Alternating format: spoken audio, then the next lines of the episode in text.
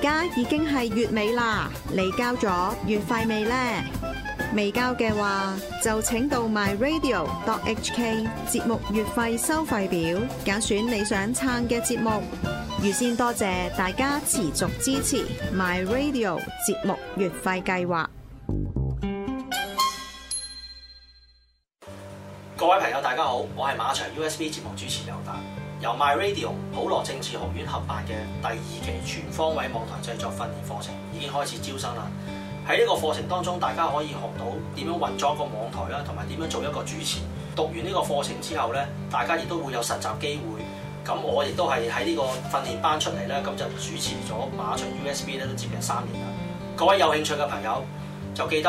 報名參加第二期全方位網台製作訓練課程啦。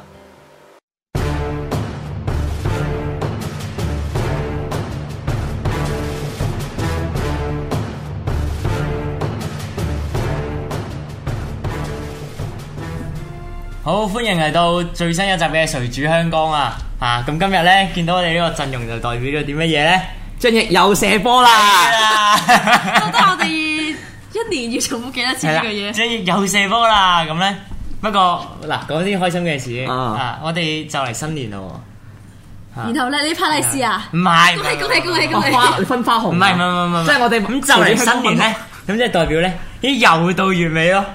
啊！唔係唔係呢個係 咪年尾咩？一咩啊？年咁唔係，咁係農曆嘅年尾，即係我哋除咗呢個月尾課金之外，我哋嚟得個年尾課金啊！即係除咗呢個西歷之外，仲有呢個係農曆啊，都要哦即課金係生日都生兩次啊 嘛農曆都要交月費，係啦，係啦，咁係啦，即係如果大家支持我哋嘅，就即係希望大家可以交月費啦。嗯啊，咁係啦，咁今日就即係張翼就唔喺度啦，咁咧我哋咧就會繼續翻我哋嘅呢個科普知識嘅一 個誒，即係。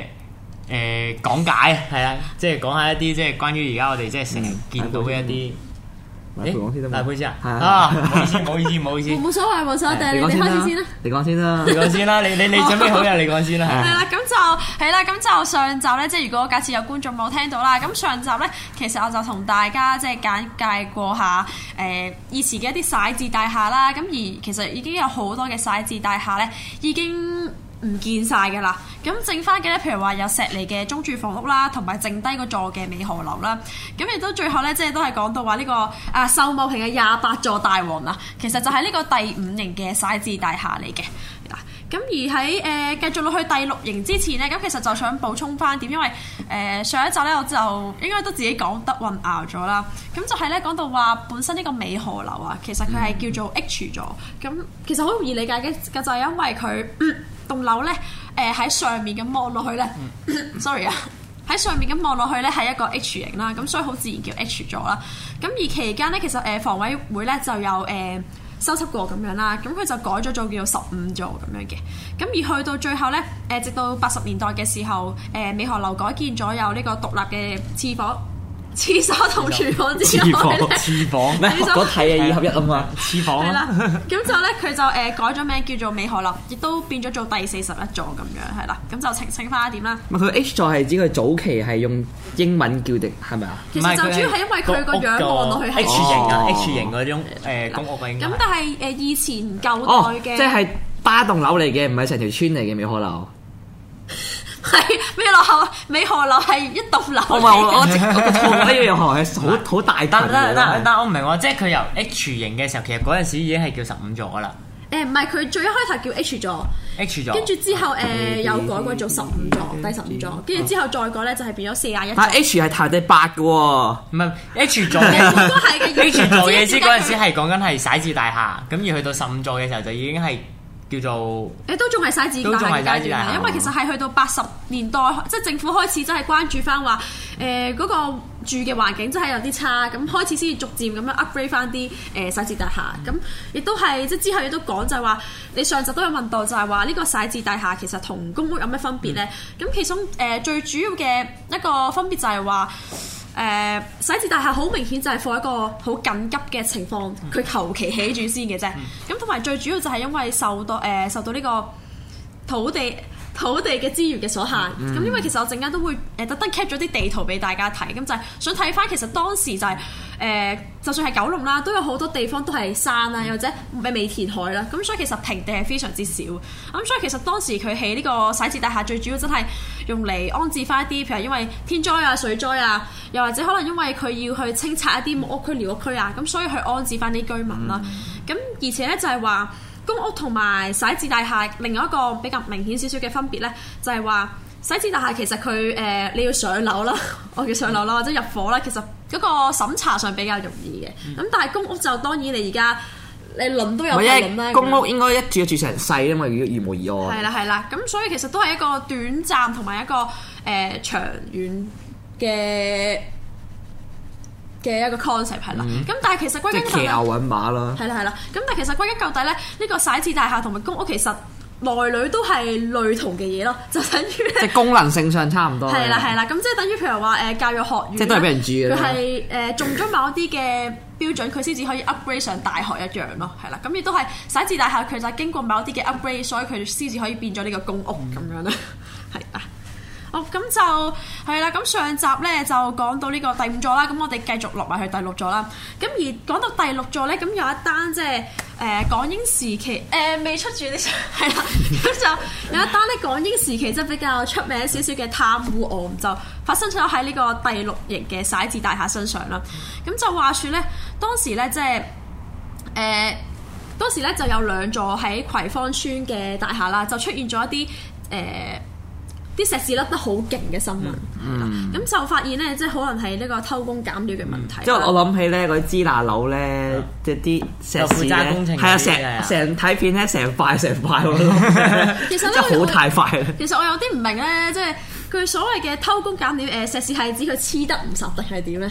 係用即係成日係用料溝稀咗，即係譬如即係石屎係係貴嘅，哦即係以前可能貴嘅，咁佢就可能喺入邊慳，即係減成本慳錢。譬如話石屎個比個份量應該就譬如話七成咁上下嘅，咁佢就將個份量減到去啊三四成或者去到兩成咁樣，跟住就溝啲沙落去。咁你沙嗰啲一多咧，咁石屎佢個鬆啊，即係態度鬆啊，即真冇咁即係冇咁黐啦，就甩因為咯。我之前咧其實聽過咧有講法，即即係我我用翻中國嘅例子啊嚇，咁、嗯就係話即係佢哋咪成日話就話哇好快啊！即係人哋可能要起好多年嘅嘢，跟住佢幾年就已經起到。咁嗯點解咧？咁其實即係佢哋咪會有啲混凝土係一開始要倒落即係整個地基嘅時候都要鞏固啊嘛。嗯咁嗰啲好多時如果你用你話用翻一啲西方嘅標準，就係可能係你你要等佢凝固咗一次係啦係，啦跟住係再啦落第二浸再整，係啦，啊再落第三浸。之前呢個咧我了解過嘅，因為咧石屎係好得意嘅，佢嘅硬度咧係隨住佢嘅凝固時間咧而成正比嘅，即係正常一塊石屎。佢硬佢起碼要三個禮拜至四個禮拜係最自然咁樣硬嘅，而佢咁樣硬法咧個強度咧係最高嘅，但係啲人為咗起得快咧，即係慳成本啊嘛，佢會喺入邊加啲乾燥劑入去嗯哦，即係令佢乾得特別快啲嘅。而但係佢越但係佢乾得越快咧，佢就會越脆係，都越脆代表咧一敲就散咯。咁所以嗰陣時就係即係譬如你話中國有一次咪話冧樓跟住一冧咧，嗯咁其實就係講緊佢嗰啲即係石，即係係咪啲混凝土去凝固做石屎嚟啫？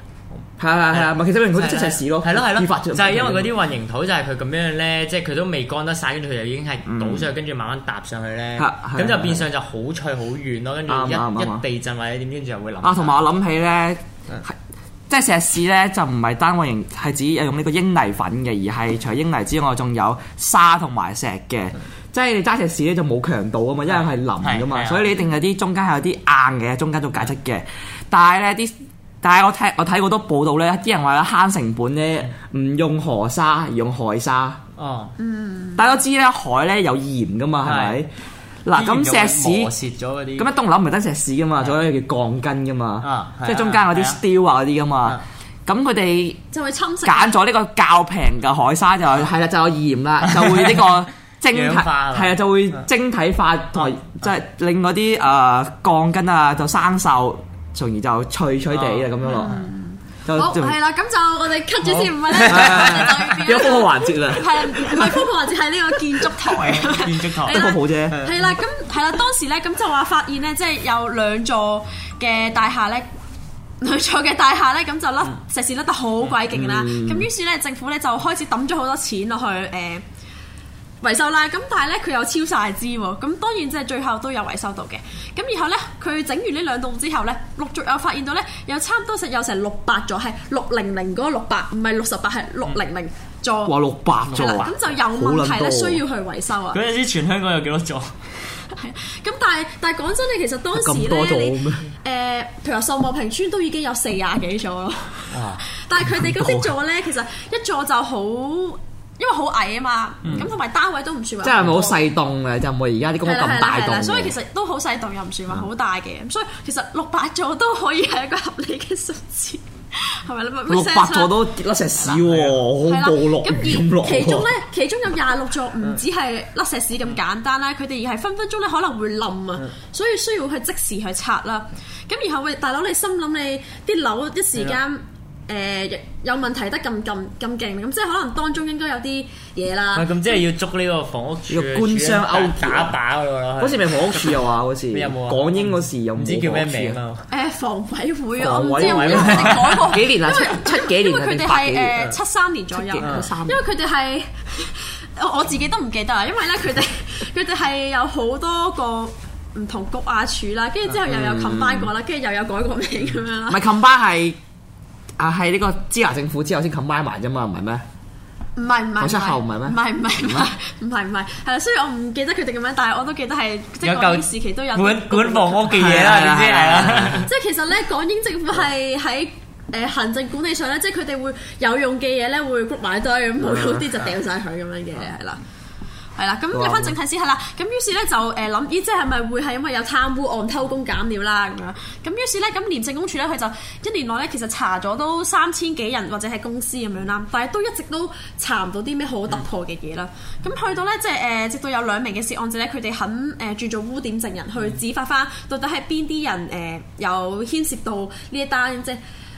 嗯，係啦，啲漏漏氣氣事係啦係啦咁嘅案啦，咁於是咧，終於即係先至破到案咁樣啦。而最後咧，呢一單嘅新聞咧都有拍成咗做一個誒電視劇咁嗯樣嘅，要咩名啊？呢個叫做《危樓驚夢》啊，哇！你有冇聽過？？應該都係啲咩夢咩夢咧，係都係啲九啲以殘片嗰啲咯。誒係廉政行動嗰啲嗰啲乜乜 friend 嚟嘅乜乜春夢啊，冇冇冇夢嗰 啲咧，即係覺得一啲係嗰啲嗯好古老嗰啲咧，黑白片嗰啲 《咧，紅樓夢》啊係咪，係啦，咁所以咧，其實就誒、呃基本上咧，第六型嘅徙置大廈咧，其實佢哋去到大約二千年左右已經都拆晒嘅啦。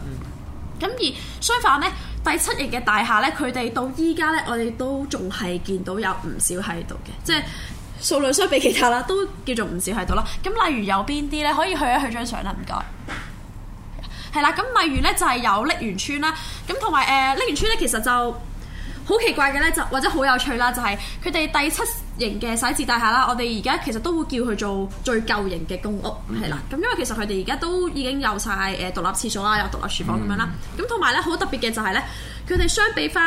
頭嗰六型嘅徙置大廈咧，佢哋係有中文名嘅，即係譬如呢個叫華豐樓，啊喂，其實我覺得佢呢啲呢啲呢啲呢啲公屋咧好有 feel 喎，因為咧佢永遠佢下邊咧就係一大堆嗰啲士多啊，嗯即係有即係髮型屋啊、嗯餐廳啊咁樣樣啊。佢係而家嗰啲咧，通常係個平台咁係樣係咧，即係而家嗰啲真係一棟咧，佢係公共空間咁樣揾一個嗰啲係揾一個地方先會去嗯誒，即係有啲類似細商場嗰啲，即係領展，但係佢即係領係啊展領咁展咯。商場係啦，但係佢而家呢一種咧，好多時就係話佢係圍住一個邊咧，跟住中間就已經係大家攞去玩嘅一個嗯公共場所咁樣。同埋係咯，即係誒講開呢樣嘢咧，咁其實就最一開頭嘅時候咧，佢哋係冇諗過。留低最低嗰層咯，即係最低嗰層其實已經有人住嘅，所以譬如話誒、可以去下一張唔該，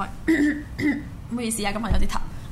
所以話咧，即係呢個係石硤尾村咧，其實咧你最底嗰層咧已經係可以同緊嗰條友 say hi 咁樣咯，哇，係咪好熱啊我我記得可以裝落去我睇下。啊我記得荃灣即係嘅你時候你你即刻諗咧，咗人哋啊，荃真係灣唔係，個即係你睇係阿啊婆阿婆距離喺嗰係啊度對住個窿噶嘛係。跟住喂荃啊荃有得炒灣咩荃灣嘅福來村啊，佢又係咧，即係你嗯有條窄巷咧行過咧，隔離就已經係窗咧，即係望到入邊。我啊風路村上次行嗰條啊。唉呃係啦，係啦，福福來村咧就係、誒、都係其中一種比較舊少舊舊型嘅屋村啦，咁就都好似係應該過幾年左右就會拆。會拆㗎。係啦，喺荃灣，係啦，係啦，我都好似嗯其上實都我上預個舊禮拜都會走去拆睇過咯晒嘅，其實即係我想知，如果你話呢啲公屋係真係真係拆咗佢定係重建，重係啦？重建，因為其實誒，嗯點都拆重建。咁咁入邊啲人點算咧？點解係啦，呢地個方都係安置其中一個之後問題咁，嗯同埋呃誒，其實第一通常咧就係有咩做法？第一就係、誒、呃以我理解啦，咁通常就係俾筆錢佢。跟住就等佢自己揾誒揾個地方嗯自生自滅係啦，自生自滅啦。又或者可能等政府再輪俾你咁樣。咁跟住我就上個星期就睇咗單誒新嘅新聞咧，就係話因為誒呃而家嘅美東村嘅有一棟咧，就準備會喺好似二零二零年定二零一九年左右就會重建嘅。咁於是咧，咁佢就誒、呃政府有個方案就係話，因為而家好多即係好多人都等緊公屋，咁於是就可以安排咧等緊公屋嘅人可以喺嗰棟就拆嘅樓度住一層。咁跟住等嗰棟樓拆咗嘅時候咧，我就唔知道點樣安排咁樣啦。唔係咁睇咪咯，我起個徙置大廈去安置 呢啲。唔知唔道係啊！而你家嘅你政府睇到嘅好似係咪做呢啲啊係嘢近期都講緊個白田村同埋呢個蘇屋村都有呢個蘇村拆咗啦，已拆咗啦，經起埋添啦，起埋啦 起埋啦喺白田村啊，即係石劍嘅白係啦田村係啦，白都有田村都喎，係即將會拆都。係俾錢啊或者去揾地方安置你咯，都係。係啦係啦，呢、個客啊係啦，我咁睇到咧就係話咧，即係佢啲誒公屋。嘅最底嗰層咧，有啲鋪頭咧，呢、個有機會都可以再同大家講，因為其實誒、香港嘅公屋咧，就除咗進資係唔同型啊咁樣之外咧，其實佢哋喺譬如話誒商場設施啊，或者係天橋上呢啲咧，其實都有啲進展，有啲唔同嘅，咁、有機會都可以同大家同埋我都覺得有印象咧，係舊市咧冇乜大商場，即即係啲商場，即係唔會將啲鋪頭 group 埋一齊有個商場噶啊嘛，全部都係啲各自做啲地鋪仔咁樣咯。係啊，係啊因為其實而家你主要都係方便翻住嗰棟嘅人咯，咁但係而家就係其實想誒、呃方便埋其他區，即係其他隔離村嗰條友咁走過嚟買個餸，但係方便呢個領展中央管理啊嘛。同埋同埋呢啲而家領展咧管咗之後咧，有有啲地方有名牌鋪頭添啊！即係嗰啲商場，即係公屋嗰啲商場咧，即真係係即係唔係唔係真係好唔係嗰啲都名都啱牌嘅但係啲公屋大富啊嘛 都啱㗎。係啊 真係鼓勵唔你話啲好多知啊人都個人申請即係如果公屋啦你你你，即係譬如好似黃大仙嗰個，好似都係領展咯，我唔知有黃冇大仙記錯。我唔記好似得係，但係總之係啊但係佢入邊真係嗰啲商場咧，都有啲係即係叫出出地名咁樣啊，嗯係啊。好係啦，咁跟住可以再下張係啦，又或者係啦，呢、個就係啱啱我講美東村即將要拆嗰一棟係啦，你都係見到咧佢係好舊式嘅長形咁樣嘅。其實佢哋係即係政府係咪有計劃係逐漸去拆呢啲屋啊嘅？誒係啦，當然其實都你其實再諗翻都係合理嘅，因為其實你個樓齡咧去到差唔多咁上下咧，其實都真係咁上下，日曬雨淋都真係咁上下。同埋你諗下咧，同佢呢笪地咧，佢可以重建啲樓係高啲嘅，就可以係啊供應呢個都翻係多啲最啊主要嘛原因你啦諗同埋因為舊啲嗰啲咧，佢比佢其實佢比較拗位見到，因為係佢啊係又長佢好矮嘥啊咗，佢又矮又長啊啦，係好有硬有長有笨，仲啦，哇唔好講錯 啊嘛！就俾人譴責我哋嘅係啦有啲。，好咁跟住之後咧，咁就誒同埋仲有誒、第七型嘅徙置大廈，而而家都有樓咧。咁我就想帶大家睇下呢個葵盛西村係啦。咁我嗰次特登去咗啦，係咁可以去香港一好多去香港都上好嘅多村嘅就係，嗱咁就。爭咁遠嘅張相， 係啦，咁就話説咧，即係嗰日咧，我就誒、搭車上山啦，咁哇呢條村好勁㗎喺山上面，咁係啊係我誒，咦、呃啊，你有去過？有有成日去成日去成日去。寫嗰 啦頭嗰頭附近嗰頭附近。咁嗰陣時係。咧，即係我我一誒落小巴，我第一個感覺係哇好涼爽啊！因為咧佢係喺山上邊咧，正如我啱啱所我好講。 shot 啊我張相，其實好辛苦有陣時咧，即係佢咧，即係嗰個地方嗯咧，你似一個誒圓，即係橢圓形咁樣樣嘅，但嗯係咧佢係一邊圓形，一一邊就喺山上面，一邊喺山下邊咯。係啊我真跟係住真係你要行山即行去嘅，係嗱，如果你用啲村嚟講咧，佢就分上下村咯係啊。即係上村同下村咧，真係真係爭個山，即係爭好係遠啊。入去行，係啦，咁跟住係啦，咁我就誒落、車行啦，咁跟住佢哋個商場咧，首先我應該。哎呀，我會留咗相喺度添，係啦，咁佢哋嘅商場咧都係誒、用咗一啲即係比較通風少少嘅設計，唔係室內型嘅商場。咁所以其實我一路行咧係好大風、好涼爽啦。咁跟住側邊有啲係舊式麵包鋪，即係點咧？即係你行過會聞到有麵包香味嘅，嗰啲我我叫嗰啲做舊式麵包鋪，因為你通常連鎖嗰啲係整定啊，揾個膠袋包住咧，其實你行過聞唔唔到係有任何味㗎㗎，嘛都。有關事，因為舊式嗰啲佢個通佢唔係裝空調系統嘅，即係佢會將啲個排氣咧對住條街喺度係啊噴氣嘅，先聞到味道啊！嗰啲唔係應該響喺後面嘅唔床啊咩係，？係對住前邊嘅，對前邊你留意下我見到嘅。一而新式嗰啲咧，即係領展商場嗰啲，因為佢哋個卡牌有管有管理過啊嘛，係統嗯統一化咗啊嘛，佢哋會一齊過嗰啲咩過濾器啊，就出翻去嘅。啊，明白。即係最簡單嘅，你就係睇蛋撻認知啲蛋撻咧。如果你話咧新式嗰啲咧，佢就係一個類似櫃入邊，跟住佢擺晒喺度，你咁樣開嗯個。但係如果舊式嗰種咧，佢真係好似就咁一塊一個盤，跟住之後嗱，佢哋放喺晒嗱，佢哋喺入邊做完之後，跟住先拎出嚟個玻璃個托玻璃趟門嗰度係啦係啦，擺落攞去嚟嘅趟。門嗰係啦，度嗯同放。埋佢哋嗰個誒呢個又係真係岔開講啦，同埋佢啲蛋撻係用嗰種叫做鐵嗰種咧，跟住佢要誒、呃你要食嘅時候先至會揾塊麵包咁拍落嚟，跟住再換個紙嗰個兜咁樣。個紙帽啊係啊係啊係紙帽啊係啦。係啊呢個咧又係呢個真係又係講開又講又岔遠咗啦。但係呢個係一個依家已經好少見，因為其實就算依家譬如我喺我樓下條屋村啦，嗰間麵包鋪咧，其實佢哋都已經係用晒一啲嗰啲，我突然間諗唔到個字啊！個個帽兜啊，個帽啊，係係嗰啲鐵唔係鐵誒，但係嗰啲不咧，鏽鋼、 唔係不鏽鋼係嗰啲，金屬。 我知即係銀色，跟住可以用嚟譬如誒你石啊大係啦係啦係啦，石子嗰啲帽嗰啲已經整，已經好少見到呢一種，即係揾塊麵包拍乜落而去。家啊以前好似係用不鏽鋼定係鐵嘅，因為個人襟用啲啊。係啦係啦，同埋慳成本啊，慳成一本塊唔係一一塊個嗰啲嘅係啊，好大好大嚿咧，跟住哦逐個逐個窿喺度 feel feel feel feel feel，跟住一次過攞去焗好完。啦，我哋真係又炒開完咗，炒開咗已經差唔多半集啦。好肚餓係啦，咁跟住之後啊係啦，咁大家咧估誒，如果大家有睇緊條片嘅話咧，大家估下咧誒近右手邊咧咪有一個一棟，跟住突咗嚿嘢出嚟嘅。嚇！誒一棟嗰度咧突咗嚿嘢出嚟嘅咧，哦我呢個對呢個柒字咁樣倒住個柒啊嘛，係啦，咁唔知即係大家會唔會估到係啲咩啦？咁我當時去到咧，我諗咗好耐，咦會唔會係一個平台，跟住可以吹下風、睇下風嗰度係第景？第二個 入口嚟嘅。瞭望塔啊，係啦，我都我諗緊啦，但係咁跟住我後行咗上去咧，咁就原來佢哋係誒，因為呢個係一個舊式。誒、公屋或者舊式徙置大廈嘅一個特點咧，就係佢哋好中意咧將一棟一棟咁樣黐埋嘅，係啦、咁然後呢一個咧，佢其實就係將其中一棟黐去其另外一棟。哦咁同埋佢之所以咁樣一棟一嚿嘢咧，係因為佢可以搭 lift 落去，唔知上去咁樣。因為其實佢通常呢啲咧，即係去到嗰啲盡頭位，其實佢有對門咧，即係類似係呢棟大廈嘅後門咯。咁同埋佢嗰啲公屋咧係有地下嗰個大門之外咧，就可能係喺中間，可能你話誒十樓啊咁樣樣，就突然間會有一個門就俾你又係去第二個地方咁樣。同埋呢個好似後家多啲咯，我覺得啊係係後家，即係可能早期佢可能淨係得上村，佢冇下村時候咧，佢冇係啊係啊啊可能佢冇諗到佢下邊會起樓啦嘛。咁佢因為佢入邊改造唔到啊嘛，佢只可以喺外邊外加個 lift 係，個位俾佢搭 lift。呢個我都唔太明白。即係同埋如果即係我之前記得去過嗰、個誒、鑽石山嗰個站咧，佢隔離咪有又係一大一大扎村我都唔識分嘅。跟住佢嗰度嗰啲天橋同埋嗰啲誒嗰啲電梯咧，又係好亂嘅。 嗯，有興趣呢個有興好趣。好抹就睇。啊咪下下次下次親自帶大家去睇下，係啦，好，跟住下一張，係啦，咁跟住就因為純粹見到咧，即係好誒，佢、就因為佢係咁嘅，佢就係咧，好似四面八方都有誒、一啲樓啦，咁跟住中間有一個好大嘅。誒、open area 咁樣，咁就有啲譬如有啲凳俾啲阿伯坐啊，有啲嗰啲伸腰骨啊嗰啲咧，嗰啊啲跟有住啲廢佬設施啊， 即係長期霸住嗰啲嗰個活動坐，啊即係坐到嗰拉啲腰骨嗰啲係啦。即係踩單車啊，或者長係期啦，霸咁咗就度有啦嗰一個好大啲嘅空地係可以踩單車嘅，即係嗰個我知嗰個範圍係大細可以踩單車嘅空地啦。咁佢側邊咧，跟住就有好多誒鴿咧，咁喺飛下飛下咧喺啲欄杆度，咁所以就影咗張作紀念。係啦，好咁跟住下一張。咁同埋通常一啲咧，誒、即係譬如佢係依山而建嘅一啲屋村啦，譬如話誒呢一條村啦、華富村啦、西環村啦，呢啲咧佢哋都會好特別嘅，就係佢哋會某一啲棟咧，佢哋最低嗰層咧會晾高咗俾啲巴士或者俾車行嘅，係啦、同埋呢個係都有嘅，唔止呢條村都有嘅，因為咧佢考慮到一樣嘢消防車呢樣嘢啊。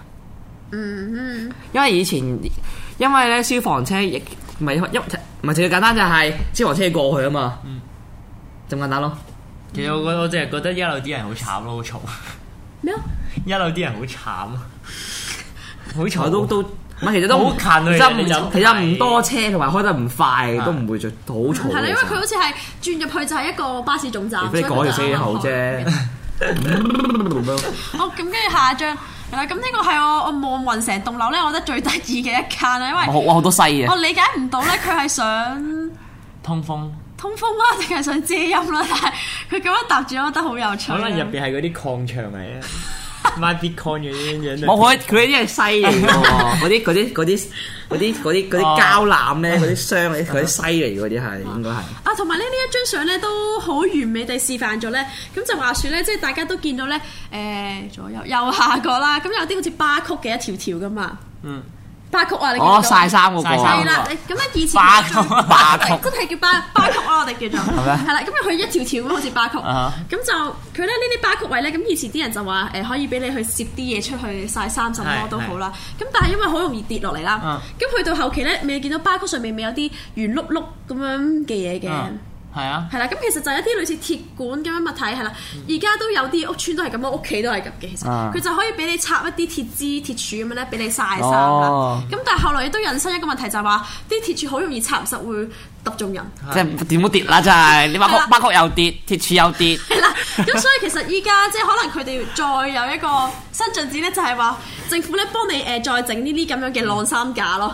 但係而我家新式嗰種咧，佢係長條型咧，跟住你係嗰條線可以咁樣。唔係新式嗰啲我見過嘅，即係直拉接返唔返係而家而家線都冇噶啦，而家嗰啊啲最新嗰啲全部都係用鋁管嘅啊，即係你個鋁嘅，即係完全個鋁支架係鎖死到嘅，係啊死晒噶啦，係即係點喐都零甩嘅係嗰啲嘅係，咁就安全咯。唔係喎，但係我記得係有一種就係咧，佢即係佢個架係咗，但係佢中間嗰條線你可以可以。佢都係舊嘅，因為都線係舊都係舊式嚟嘅嘅，係同埋哦啊好似係話俾人投訴咧，啲衫跣晒落去晒唔到咯。我我我記得唔知喺邊係啊，個因為地方線會唔唔會唔穩定嘅，係係係啊。係啦，好咁跟住之後誒下一張係啦，咁呢一個咧就係誒哇其中一個恐懼症嚇冇乜舊式公屋啫嘅特色啦，咁就係 我有恐懼症，係啦，會咁就係嗰啲通風嘅磚啦，嗯咁今次佢哋葵盛村就係用咗圓形同埋呢一個咁樣嘅嗯，形係啦，乜咁嘢以前咧都話，跟住金屬唔普遍，都係用嗰啲係牙嗰啲磚多嘅，就係嗱好咁跟住之後再下一張。哎呀再下一張唔該係啦，係啦，咁跟住之後就其實條村都幾大下，因為我就咁數咧，佢都好似有十座左右。所以真係真係要拆㗎啦。咁同埋都係因為依山而建，所以個係啊範圍好大啦。咁呢個就係比較誒、呃中間離遠少少咁樣，咁就佢下面咧都仲有兩座嘅，冇記錯。係政府立場，哇咁大塊地拆咗佢，起樓拆得啦呢啲起豪 宅，起樓拆拆佢宅買地，係啦，好，跟住再下一張。啊，好彩冇遮住，係啦。咁而最 typical 咧，就係、當依然佢都係仲係一個數字樓，係哦啦。咁、而我即係覺得我可能即係比較中意啲即係已經唔再見到有嘅嘢啦。咁所以我覺得數字樓係好有冇廿八喺度？廿好靚。 廿八座大王啦又。係啊邊兩個踢我？應該冇啦。好，咁跟住之後咧，咁我就誒上咗去其中一座啦。咁我點解會揀嗰座咧？咁因為嗰座咧係成條村應該係啦，成條村唯一一條咧你係非開法放潛走入廊喎嘅，開放走廊嘅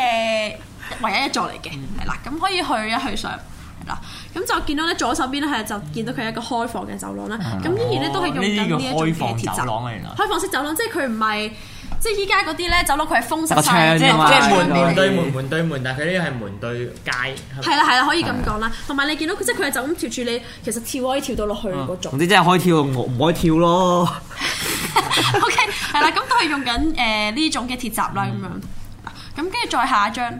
嗱，咁亦都係用咗呢個油漆字體啦。咁正如我上一集即係大家去睇誒石梨嗰邊都一樣，都係用翻油漆字體。啊，同埋咧呢種角度睇落其實好和諧啊咯，即係你見到咧每一棟門咁樣好有秩序咁向住同一面咁樣咧，感覺好靚嘅畫面。嗯，和諧。跟住就好過買呢兩張咧，就過一過講先啦。咁跟住係啦，咁呢一張咧，咁佢哋好特別嘅喎。咁佢哋咧喺門外邊誒，燒衣啊嘛呢個係係。啦，咁佢哋零零舍舍咧唔有係一個窿燒衣俾佢啊哋個窿咧啊去放呢啲譬如燒衣嘅嘢啊，或者譬如佢哋自己放雜物咁樣。我覺得好，我覺得呢個設計好細心咯。哦。係啦，啊即係你依家入邊咪得得個位出去咧，入邊。屋企入邊但唔係喎，我喺度諗緊，其實呢啲係真真係用嚟俾你放放呢啲嘅。但屋其實應入該佢唔係唔係舊式嗰啲，係又或可能者係俾你誒放煤啊，或者係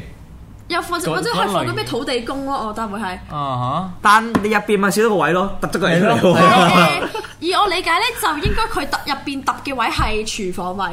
哦但。係但係都冇一個位㗎。咁唔係啊！我喺度因講，為其你實覺得其實你係真係應該係放啲煤氣爐之類嗰啲咧，即係放換煤氣。 我真係唔知啦知，啊我真係唔唔知知呢啊但呢係。個有冇觀眾知佢打鬥啊？係啦，如果有觀眾知咧，不如留一留言俾我睇，因為我覺得好有趣，同埋個設計係細心咗。究竟呢個窿係有咩用嘅咧？係啦係啦。好，咁跟住之後下一張嗱，咁因為咧誒、我就係留意到咧，即係佢哋對住最出面嗰隻窗咧，入邊就係已經係廚房啦。咁佢哋好有趣，即係佢哋會揾唔同嘢去遮住個窗啊，或者你可以其實你格哥咧就望到佢哋入邊喺廚房做啲乜嘢。你你有癖好啊？你中意你中意我冇呢種癖好，我冇呢種純粹記錄咧，係啦，咁所以記 純粹記錄，記錄啲行為啊嘛咁就係咪呢啲嘢我唔做嘅咁樣，係啦，咁所以就即係影一影俾大家嗯睇，幾有趣嘅，因為而家都而家通常好似睇下先，係啦，因為而家嘅公屋啦，就算係。可能再遲多十年起嘅公屋啦，其實都比較少，就係話你個窗口呢個位、門口呢個位咧係對住廚唔房，係而家都冇噶啦，而家啲全部都係門口嚟，得個門口嘅啫，係跟啦住係啦